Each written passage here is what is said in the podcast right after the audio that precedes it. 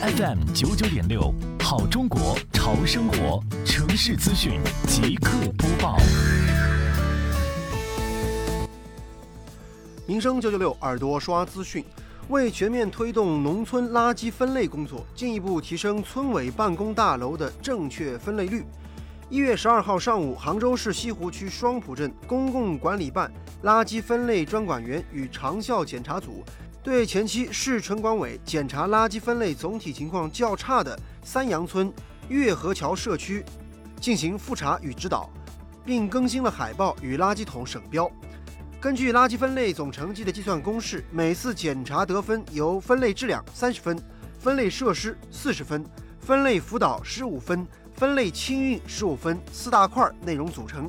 每一项成绩代表日常开展工作的优劣。其中，垃圾分类质量是农村垃圾分类工作中的难点。下一步，双浦镇将继续以四分类为主导，以源头减量与控量为目标，狠抓分类辅导，继续优化分类设施，推广双浦垃圾分类模式在美丽乡村中的全面运用。好，以上就是这个点位的全部内容，下个点位我们再见。